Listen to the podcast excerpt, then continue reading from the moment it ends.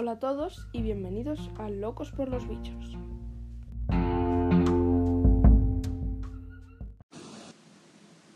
En este episodio voy a hablar sobre la clasificación de los seres vivos.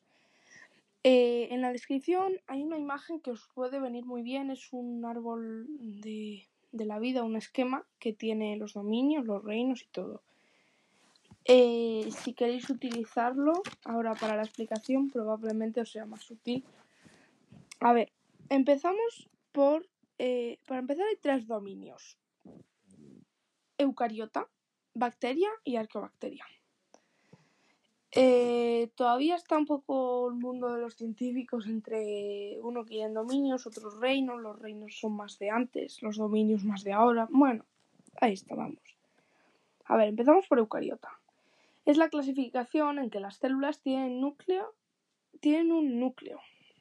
Se dividen en protozoa, protozoos, que en la clasificación clásica de los reinos, también hay una foto en la descripción, encontramos protozoa y cromista juntos. A ver, protozoa tiene protozoos, cromista algas, fungi, fungi hongos, animalia animales, y planta hay plantas. Los protozoos son básicamente un poco de todo. Lo que no podemos clasificar en ninguno del resto de reinos, lo metemos ahí. A ver, las algas. Todos sabemos lo que son algas, esas plantitas que viven en el agua, luego se quedan para la playa y todo eso. Y los hongos, que parece como que están entre a medio camino entre las plantas y los animales parece como que fuesen plantas directamente. Eh, entonces, no, porque mm, lo primero no, no son autotrofas, son heterotrofas. Autotrofo eh, fabrica su propio alimento, el heterotrofo no. Entonces los hongos son heterotrofos, tienen el micelio y tienen todo eso. Ahora, una cosa que probablemente si miráis un poco la imagen os dais cuenta.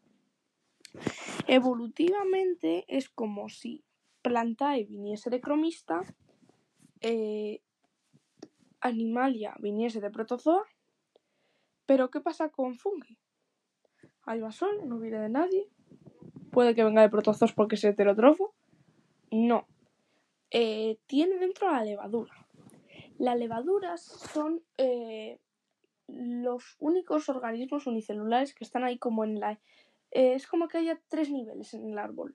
Las moneras, protistas y luego ya están eh, esos, esos de arriba, que son Animalia, Planta y Fungi. Eh, eso no hacen la fotosíntesis, son más cercanos a los alimentos y se reproducen por esporas. A ver, en plantas y animales no hay mucho que explicar. Todos sabemos lo que es una planta, lo que es un animal. Si nos pusiésemos a entrar en, en, lo que es y todo y en ser más concretos, podríamos estar aquí horas. Horas y días y lo que fuese. Pero vamos, no acabaríamos. Eh, ah, por cierto, se me olvidaba deciros lo de los autotrofos son los, los que tienen las ramas verdes y los heterotrofos los que tienen las ramas rojas. Eh, a ver, las, eh, otro dominio, arquea. Son conocidas por ser bacterias extremófilas, es decir, eh, aunque siempre se les conocido por vivir en ambientes extremos, que es lo que es un extremófilo, aunque ahora ya se sabe que también pueden vivir en otros sitios muy diferentes. Se dividen en cinco reinos. Crenarcheota, son también llamados eocitos, soportan temperaturas extremas. Euriarcheota se basa en las secuencias de ARNR, esa división del grupo. Corchaiota no son muy abundantes y soportan aguas muy calientes o, o muy frías. Son. No me acuerdo del término, hidro o algo. Nanoarcheota sobreviven en condiciones extremas. Y Taumarcheota participa en los ciclos del nitrógeno y el carbono. En la descripción os dejo un enlace a esos vídeos, a unos vídeos que lo explican eh, lo que son. Y por último, pero no por ello menos importante, las bacterias.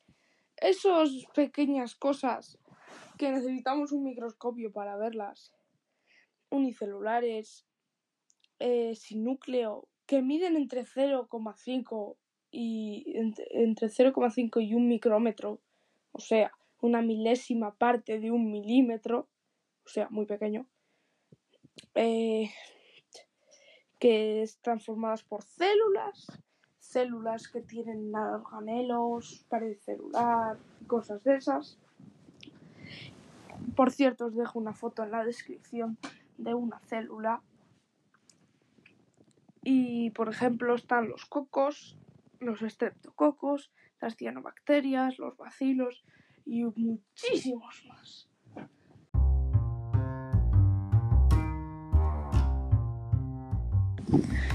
Bueno, y hasta aquí por hoy.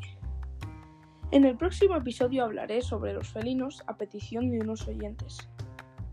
Adiós y nos vemos en el próximo episodio de Locos por los Bichos.